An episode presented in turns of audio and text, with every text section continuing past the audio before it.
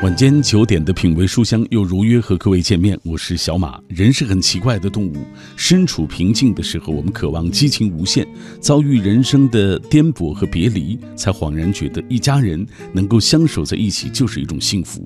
也许我们无法过每一种人生，但是通过一本本的书，我们能够看到这世界的万千气象。各位，感谢你继续停留在 FM 幺零六点六，这里是中央人民广播电台文艺之声，晚上九点到十。点来自于小马主持的品味书香。那今晚我带来的这本书来自于作家桑尼，这本书叫做《民国女子她们谋生又谋爱》。在这本书中，作者搜集了大量资料，梳理了淹没在时间长河中的如烟往事，以女性的直觉和现代的视角，走进那些风华绝代的民国女子，也体味她们的落寞，解读她们的惆怅。稍后我们就会请出桑尼跟我们一起来分享书里他写到的内容。听节目的过程中，也欢迎各位跟我们来保持紧密的联络。今天晚上我们说“优雅”这个词啊，在很多人看来，呃，这本书当中像写到的张爱玲啊，包括陆小曼啊，包括林徽因等等啊，这些都是优雅的女性。那你在在你眼中，到底什么算是一个人的优雅啊？在你看来，优雅的男人或者女人都有谁啊？转发并留言，我们依然会在所有啊参与节目的朋友当中会选出幸运听众，要为他送上今晚的这本书。两种方式找到我，首先小马读书的拼音啊，这个搜索这几个字的拼音就可以加我的微信公众平台啊，在我的平台当中给我留言。还有一种方式，在新浪微博中找到品味书香，或者是小马 DJ，DJ 两个字母大写，可以在我的直播帖之下给我留言。稍后回来，我们就会请出桑尼，跟我们一起来分享他笔下的民国女子的故事。我爱白纸千字的城堡。它装得下整个宇宙的情愁悲苦，仗剑奔走的少年，沉默如水的思想者，不着边际的幻想，永远热泪盈眶的感动。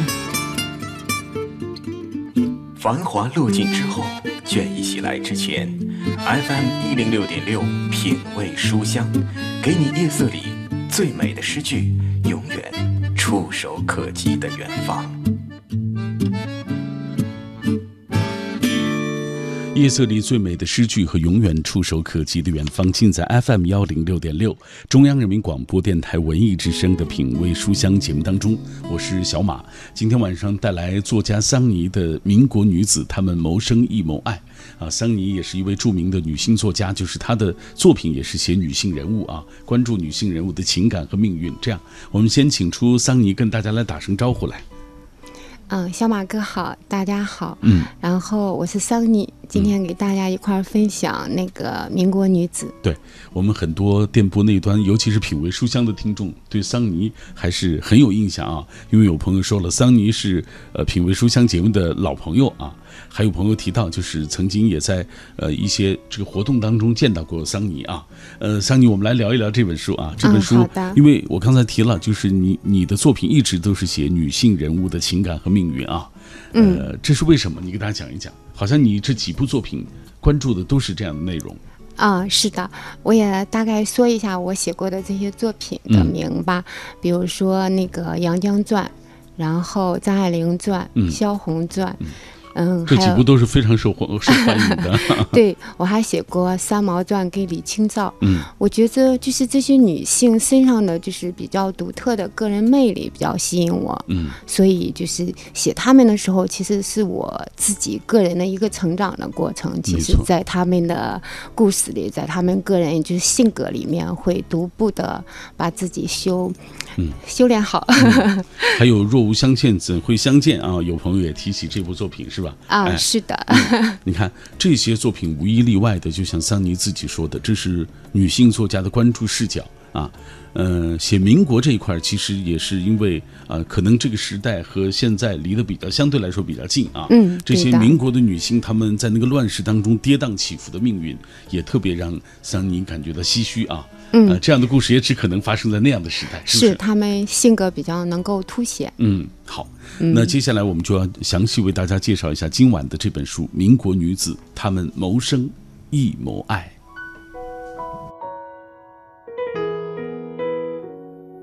那些奇异璀璨的女子，那些淹没已久的传奇，她们结着丁香般的幽怨，她们长得漂亮，也活得丰盛。民国是二十世纪中国历史进程当中非常特别的一段，乱世之中，那些才子佳人们演绎了无数爱情故事，至今让人们唏嘘不已。在民国女子她们谋生亦谋爱中，作者搜集了大量资料，梳理了淹没在时间长河中的如烟往事，以女性的直觉、现代的视角。走进那些风华绝代的民国女子，体味她们的落寞，解读她们的惆怅，展现她们的美丽与哀愁。进入这本书当中啊，这本书当中写到的这些民国女子，有大家熟悉的，像林徽因，像陆小曼，像张爱玲，也有很多大家不熟悉的啊。这样，桑尼，我们先给大家讲讲，你是怎么确定你写这些人物的？就是哪些人物进入你的这个笔下，哪些人物你没写？啊，其实是这样，就是民国那个时代产生的优质女性还是蛮多的，嗯，然后她们也是被大家称之为名媛这样子的，嗯，写她们，其实我觉得最主要的一点还是她们就是特别优质的、优质的品性，然后比较正能量的这样的一个，就是能够给大家励志点的这样子的女性，你比如说。嗯，林徽因就是大家可能更多的就是关注点在林徽因比较貌美，然后其实背后的她是才情，才情才是成就她，就是我觉得成就她传奇一生的这个最主要的一点。没错，嗯嗯，所以你看。嗯，最重要的这个，他能够呃，这个获得这么多人的这种呃，怎么讲拥趸啊？啊，对，很多人把他视作偶像啊，无论是女性人物把他视作偶像，还是一些男性是吧？嗯，都觉得他是首先就是因为他的才情啊冠绝是吧？啊，对，是的。嗯，他既是一位诗人，也是在相关的领域啊，比如说建筑啊等等相关领域是非常知名的啊，这样建筑学家啊。来，我们接下来就给大家讲一位吧啊，这样我们。咱们首先打开，先讲一讲陆小曼。一直以来，其实，在陆小曼的身上都有很多的争议啊。比如说，她背叛丈夫，和诗人徐志摩热烈的相爱啊。嗯。然后又与官宦子弟，这是温瑞武是吧？哎，纠缠不清。最终，她背上红颜祸水的这种骂名。嗯。呃，但是在徐志摩因为飞机失事去世之后，他又彻底的和外界告别，安心的整理徐志摩的文稿。你看，在这个人物的身上有他非常复杂的一面啊。你在写陆小曼的时候，你会把握住哪些点？嗯，其实就是嗯，陆小曼可能给大家的感觉就是最明显的就是比较作，然后嗯，其实真正我在梳理她的一些史料、一些资料的时候，会发现其实她具备的。具备的就是人人格的这个魅力还是蛮明显的，就是她其实是在少女，就是前，就是没结婚之前的前半部分是特别努力，呃，特别勤勉的一个人。嗯，然后只不过是说他那，嗯，跟就是他第一段婚姻，还有跟尤其是跟徐志摩的这段婚姻，会把他就是。呃，融入到一个就是奢华呀，就是那种就是比较嗯 享受的对比较享受的这种类型。嗯，然后反而就是呃，徐志摩这段感情其实给了他就是呃，让他给世人一个不好的一个印象之外，也是给他一个就是那个华丽转变的一一一个转折点。嗯，就在徐志摩去世之后，他就是真的是就是。大彻大悟吧，可能就是一下子就，嗯，就想明白了人生该要怎么过。然后后来的状态就是，真是洗尽铅华，然后素衣，呃，就是朴实的一种生活状态下去。就和他前面的是对对对，完全不一样。然后反而是把他的才情，就是更明显的凸显出来了。然后他会去整理徐志摩的遗作，然后会自己。沉浸在自己的写作领域里面，还有他的他的绘画特别好，就是就是我我有细细去看他那些作品。也就是说，你写一个人物的时候，实际上他的整个的作品都会仔细去研究一下。对，嗯，尤其是就是能够彰显他们个人就是这种魅力的地方，然后确实特别棒。就是他也是被就是就是当时是被称为就是中国文艺界的普罗米修斯，嗯，这个称号也也是蛮 蛮蛮那个就是厚的一个层层层意吧，对他来说。你看他前期。呃，就是他，就是前一部分他的前半生吧啊，陆小曼，他是流连于上海十里洋场的一个名媛，是吧啊？哎，但是他的后半生，你看他安心的，就像你说的，素衣，嗯，呃，这个然后不施粉黛，对，然后努力的来这个整理徐志摩的一些遗作，是吧啊？呃，把他们整理出版，然后自己也在不断的那个就是读书写字啊。然后把自己的这个一生也通过文字记录下来。嗯，后来呢他是一种特别独立的，能够给大家就是以榜样的这种。他以画为生，就是他靠自己在养活自己了。嗯嗯，你看，桑尼在这本书当中，他写陆小曼，他说：“翻开尘封的上海红颜往事，我们可触摸那个离经叛道的女子陆小曼。她曾是二十世纪二十年代繁华如烟的女子。”也是被千夫所指的女子。有人说，她的前半生是一只美艳的蝴蝶，肆意飘忽在多情男子的身边；而她的后半生是一只平凡的蝴蝶，安宁而又平静。徐志摩说：“一双眼睛也在说话，晴光里泛起了心泉的秘密。”而胡适说：“陆小曼是一道不可不看的风景。”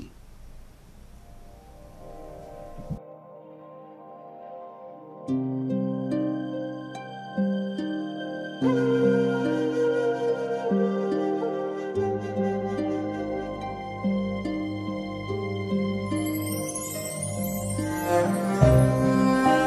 今天在节目进行的过程当中，很多朋友也在通过微信、微博的方式，在跟我们保持紧密的联络啊。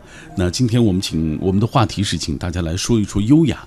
在你眼中，一个人怎么样算是优雅的？在你看来，优雅的男人或女人都有谁？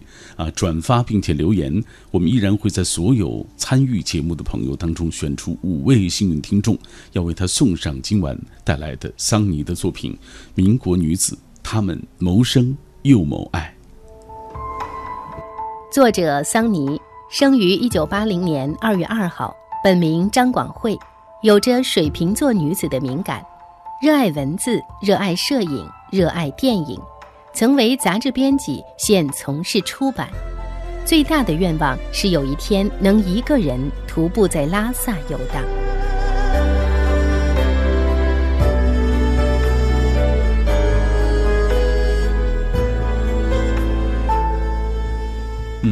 呃，今天很多朋友在跟我们一起分享他们对优雅的这种理解啊。呃，来，我们看看阿童木，他说优雅是一种和谐啊，指人的行为举止啊自然且高雅。优雅这个词来自于拉丁文，意思是挑选啊，类似于美丽啊，只不过美丽是上天的恩赐，而优雅是艺术的产物。优雅从文化的陶冶中产生，也在文化的陶冶中发展。当今世界充斥着各种利益和诱惑。面对工作压力和生活的不容易，充满欲望的人们太匆忙了，很难做到优雅。偏要找出优雅，只能从文字和影像当中记载的传说里去寻找。嗯，好吧。他说从声音判断，今晚品味书香的这个女嘉宾就很优雅。谢谢。好，呃，这个起码。这个桑尼笔下的这文字是非常优雅的，是不是？他本人当然也是优雅的，是不是？哎，我们其实透过他的这个呃语言，透过他的文字，就能看出他的这种优雅的气质。有心就有奇迹，说喜欢读书的人灵魂自带优雅气质，在岁月的洗礼下，他们增添的除了眼角的皱纹，还有过人的气质和修养。陈果学识渊博，妙语连珠，活得风情万种。董卿锦心绣口。优雅从容，一开口就让人如沐春风，美得清新隽永。还有百岁老人杨绛，即使历经无数风雨沉浮，依然鹤发童颜，神采奕奕。嗯，这些都是在他眼中优雅的女性的代表啊。呃，陈果、董卿，当然他说的杨绛啊。嗯，杨绛，我记得，呃，桑尼是写过他的传的。是的，叫《且以优雅过一生》。嗯，《杨绛传》。嗯。而且这部作品是非常受人欢迎的啊！我不知道电波那端的朋友是不是读过，应该是有很多朋友喜欢这部作品。呃，再来看下面这段，树仔他说：“呃，得体而精致的外表，丰富而强大的内心啊，杨绛在我眼中就是这样的代表啊。”呃，还有其他的朋友，纳斯加说：“优雅的人举手投足散发出的气质是无法言喻的。”嗯，还有小倩，她说张爱玲所表现出的那种静如止水和冷若冰霜、超凡脱俗的气质，在我眼里就是优雅女性的一个代表啊。当然，很多朋友还在通过其他方式，嗯，比如说这位啊李子树，他说我认为优雅是一种气质，是一种自信，是一种对生活的态度。我喜欢三毛，喜欢他温暖的笔触，喜欢他的感性，喜欢他的豁达开朗。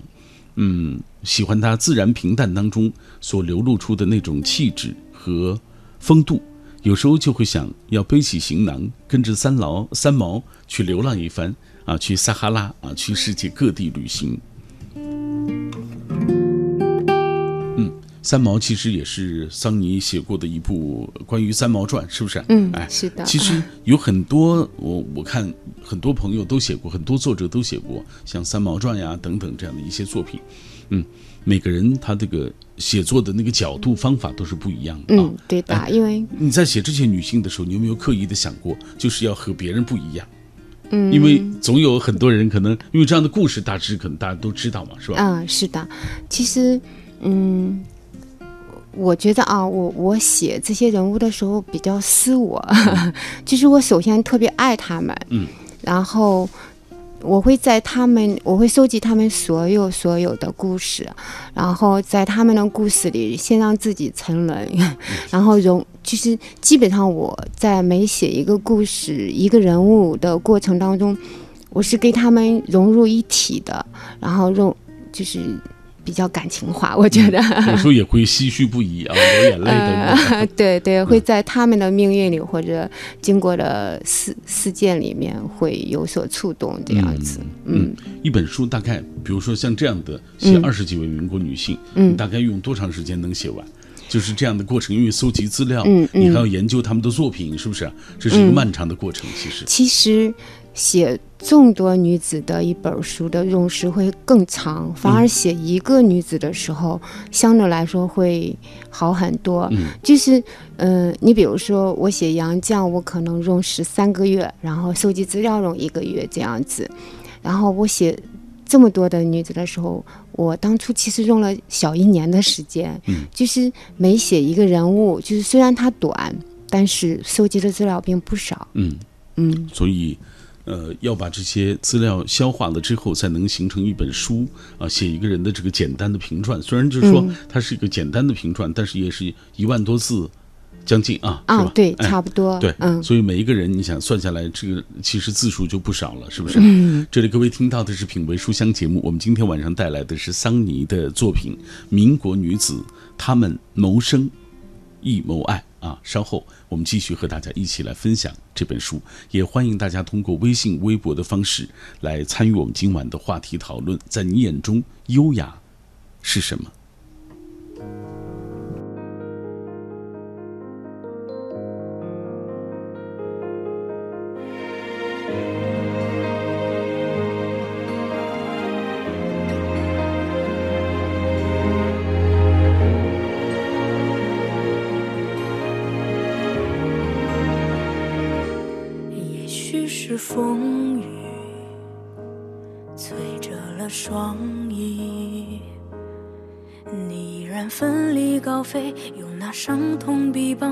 显生命的张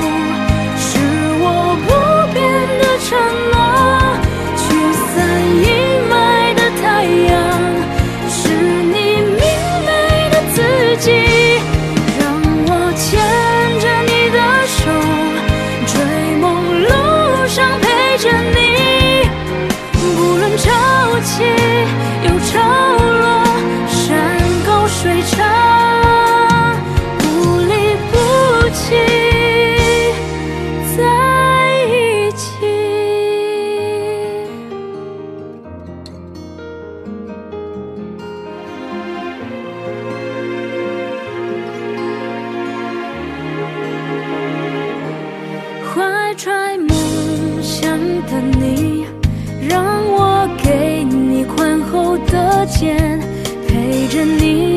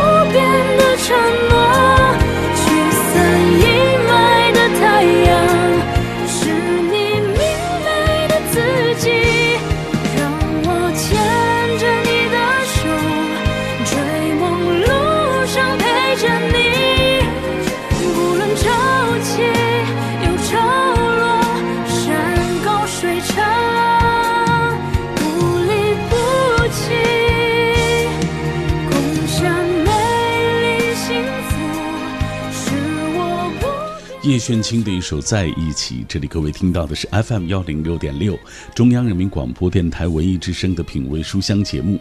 呃，每天晚上小马都带来一本书，今天我们带来著名作家桑尼的《民国女子她们谋生亦谋爱》啊。听节目的过程中，也欢迎大家通过微信、微博来跟我们一起分享优雅。在你眼中，一个人怎样算是优雅的？在你看来，优雅的男人或女人都有谁？转发并留言，我们依然会在所有参与节目的朋友当中选出几位幸运听众，要为他送上今晚这本书。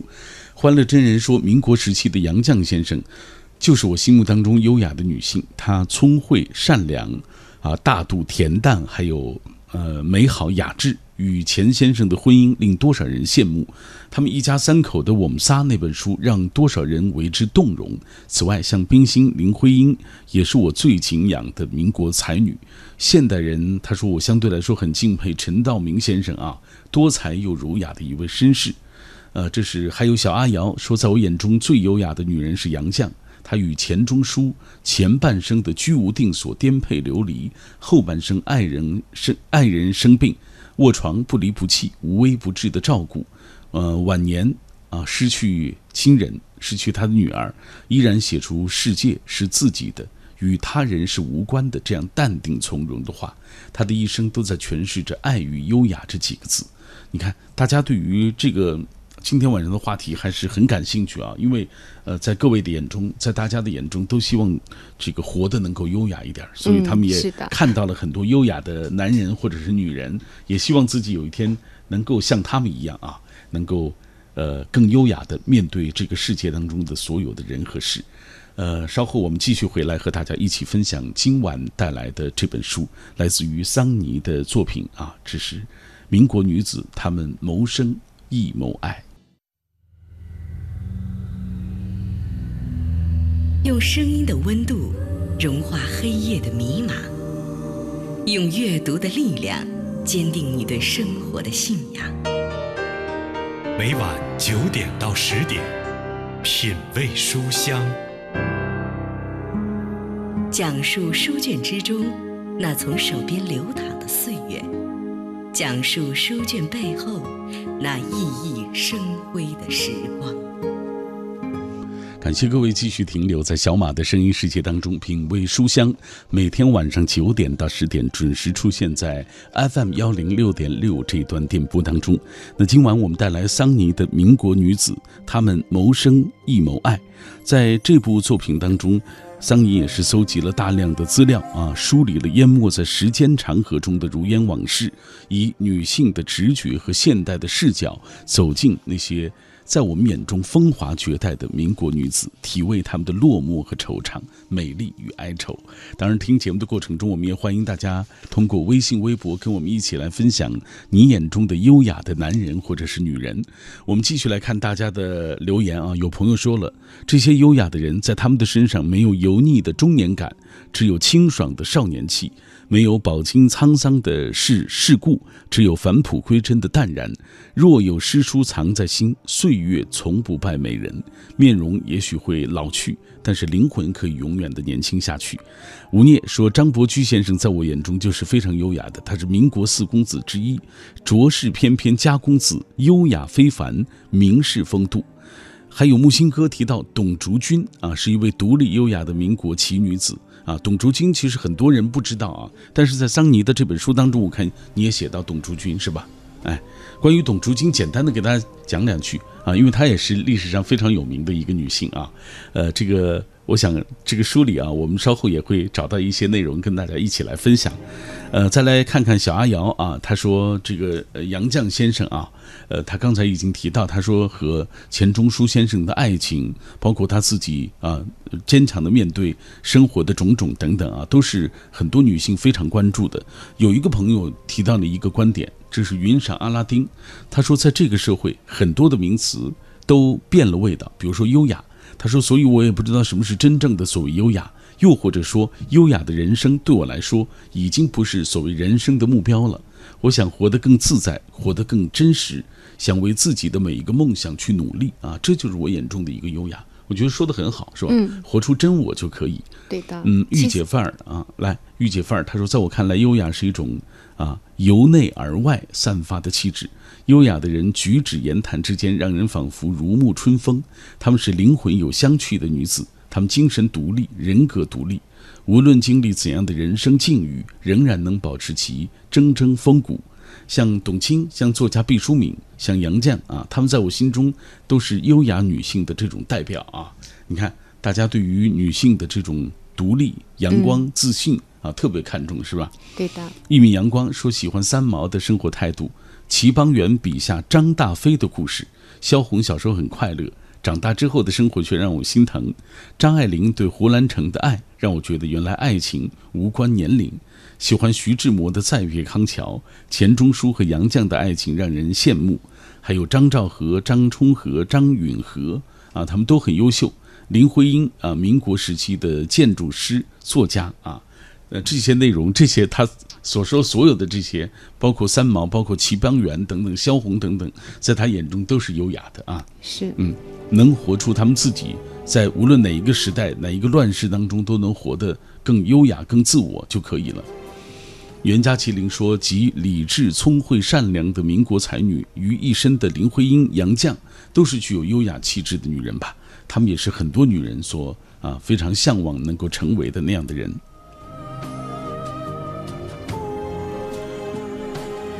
嗯，呃，我们稍后继续请出桑尼，跟我们一起来分享他笔下的民国女子，她们谋生亦谋爱。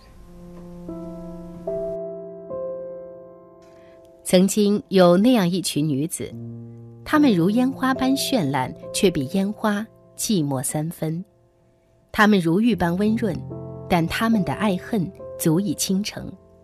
她们或生自盛世豪门，或拥有绝代风华。或身负才情千万，或经历曲折离奇。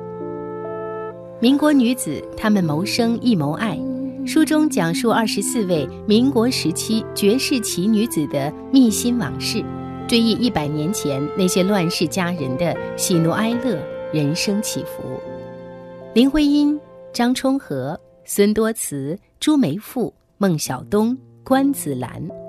二十四位知名女子的人生情感故事，或凄婉，或无奈，或哀怨，或浪漫。作者充满感同身受的同情和理解，在细腻而感性的叙述中，不乏独特的理性思考。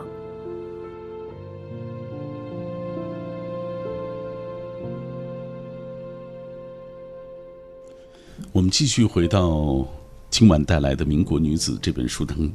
呃，我们在上半时段说了陆小曼与徐志摩啊，他们中间有一个人不能不提，这就是徐志摩的前妻张幼仪啊。世人只知道徐志摩与陆小曼天雷勾动地火的情感，却并不知道张幼仪的那种隐忍和她的悲情。我们接下来讲一讲张幼仪这个人物吧。嗯，好，那个张幼仪其实在。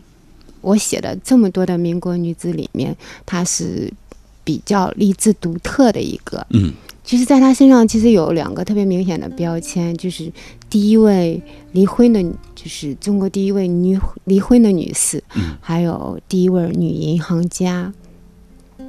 就是，嗯，其实吧，就是他的他的成长，他的独立，也也是来自于徐志摩给他的那段就是婚姻的伤害嘛。嗯。当时，嗯，他应该是就是刚刚生完孩子，然后徐志摩就逼着和他离婚嘛，而且就离婚之后又经历了小儿子的去世。嗯。这个打击。其实对正常女人来说，就特别特别的，好多时候可能就站不起来了，就这种。但是她不是，她反而就是，呃，因此就是更独立。嗯。呃，就是呃，会就是进入到她的视野当中，这个勇气跟担当跟胆量，还有就这个志气。是好多就是女女性达不到的，没错。嗯，在这本书当中，呃，桑尼花了大量的笔墨写他眼中的张幼仪，我觉得写的非常好。呃，这段长长的我要读给大家听。他说，她不是那种懂得风情的女子，然而她却有着女性柔韧绵密的爱，只是满眼风情浪漫的徐志摩不能体会，因他体会的始终是那不胜凉风的娇羞。于此，他便有了坎坷的命运，有了黯然的青春，并把那一世的好年华付诸东流。所幸于暮年之时，他还遇见了一个懂他的男子，给他以真爱，给他以温暖。于呃，于此，他的灿若夏花的人生有了除徐志摩以外的精彩。他系出名门，是二十世纪二三十年代、三四十年代里不可多得的贤良淑德的女子。不过，命中的那场错爱姻缘，却将他的生活推入深渊当中。遇见对的人是幸，遇见不对的人便是不幸。不幸的是，他没能遇没能遇见对的人。他的良人除却他之外，爱所有的或清丽、或风情、或妖娆的女子。于此，他的世界成了一个人的城池。孤独、歧视、抛弃、隐忍，便都只能由他一个人承受。不过，对于那个他以十五岁的好年华驾驭的男子，他始终是包容和成全的。于此，世人便都知诗人生命中亦有一个叫做张幼仪的女子，为他那空灵的才情肆意的爱选择成全和忍痛割爱。他深谙张爱玲小小说说的“因为懂得，所以慈悲”。只是他的那个良人始终不懂，因而也就谈不上慈悲，甚至变得残忍冷酷的让人辩不得样子。如是，他的生活便陷于他的不义，因而变得艰辛无望。那国门之外的城市，成了他心中的一座商城，亦是孤城。当他的良人为了继续和他心中的女神延续那份绮丽的浪漫，残忍地把身怀六甲的他独自留在那座城市中。以此完成自己心中的出逃，他终是遂了他的愿，只因他真的伤透了心。当良人不再可靠，他便学会了坚强，在稀薄的爱的空气里，练就了一身坚韧的傲骨。于是，我们看到那个于上海滩叱咤风云的女子，终一切都成了过往，好的坏的，于她都已成为了过往。至此，他的世界一片温润光明。如是，他在一个人的城池里，可以富足，也可以丰盈。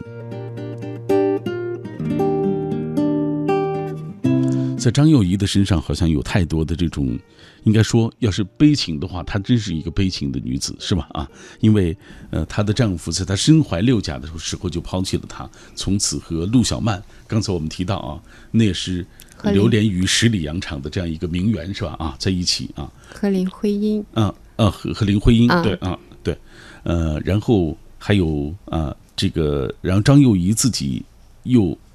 始终其实她和呃徐志摩的家人都保持着非常好的关系，是不是？对对，他其实就是在呃徐志摩的家人里面，他是特别就是贤良淑德的这样的一个形象。嗯嗯，好，嗯呃，来我们也看其他朋友留言啊，有朋友也提到张幼仪啊，在她心中是一个非常应该说是一个非常坚强的女子，她经历的这样的事情，仍然啊这个一个人走出来，并且成了一个著名的女银行家。对她很具备胆量跟勇气。嗯，这种胆量和勇气，其实有时候也是逼自己啊，是不是可以说是没办法啊？其实我觉得也是他个性就是使然吧，也是他人格魅力就是，诶。就是达到的，我觉得。嗯嗯，而且他也是系出门门名门啊，他有很好的家教和很好的学识，让他具备了在那个乱世当中能够走出来这样的一些条件。毕竟他的见识跟就是平民还是有区别的。好，我们再来分享一位啊，就当年跟陆小曼并称叫做南唐北陆的这个唐是谁呢？叫唐英啊。呃，在名媛无数的时代，他是特别独树一帜的存在啊。嗯，但是好像大多数的朋友不太知道这个人，唐英是吧？是的，你给他讲一讲。所以要我们详细讲一下这个唐英。嗯，好的，用一句话来形容她，就我觉得是比较准确的。嗯，就不只是打扮成一个美人，而是活成了一个美人。嗯嗯，然后她的比较经典的一幕画面，其实是。呃，他六十多岁的时候，嗯，就是在六十多岁的时候，他回国探亲，那时候他还穿着一身淡绿色的旗袍，然后双眼特别有神，就是还还在化精致优雅的妆，就是，嗯，其实那个年代，呃，是。就是我们国内还是蛮朴实的一种状态，就是他他这种独树一帜的样子，其实更能凸显他的，就是其实是从内外，呃，这种的一种美好。嗯，你看啊，唐英和陆小曼都是特别喜欢京剧的女子，呃，南唐北陆的绝世名媛，曾经共同同台出演过《玉堂春》。啊，据说当时大名鼎鼎的诗人徐志摩也被喊到台上出演《红袍官员》，想必如此这番啊，必也把那徐志摩折腾得够呛，要不他怎么会在一篇札记当中称此戏为腐戏啊？嗯，哎，这是这个，但是可见，就唐英在当时是能够和陆小曼并称的平起平坐的这样一个知名女子，是吧？对，她其实出身。就是蛮富贵的，嗯，就是，但是他并不以此为为为骄为傲，然后反而他其实挺精炼自己的。就说他，呃，有一次学学舞蹈，他为了转一个圈儿，他就练了无数个日日夜夜。嗯，之所以能够就是在当时能够被就是跟陆小曼并称。其实跟他自己的这种努力，就是修炼自己有很大关系。嗯，一定是有原因的，是吧？嗯，对。欢乐先生说这本书的封面就很雅致，感觉似曾相识啊。桑尼老师的《且以优雅过一生》，我是读过的，非常好，很喜欢。谢谢老师在这样一个浮躁匆忙的时代，让我们能够读到这样让人放慢脚步、优雅生活、清新雅致的好书。哦，也谢谢他。那些奇异璀璨的女子，那些淹没已久的传奇，她们结着丁香般的幽怨，她们长得漂亮，也活得丰盛。民国是二十世纪中国历史进程当中非常特别的一段，乱世之中，那些才子佳人们演绎了无数爱情故事，至今让人们唏嘘不已。在民国女子她们谋生亦谋爱中。作者搜集了大量资料，梳理了淹没在时间长河中的如烟往事，以女性的直觉、现代的视角，走进那些风华绝代的民国女子，体味她们的落寞，解读她们的惆怅，展现她们的美丽与哀愁。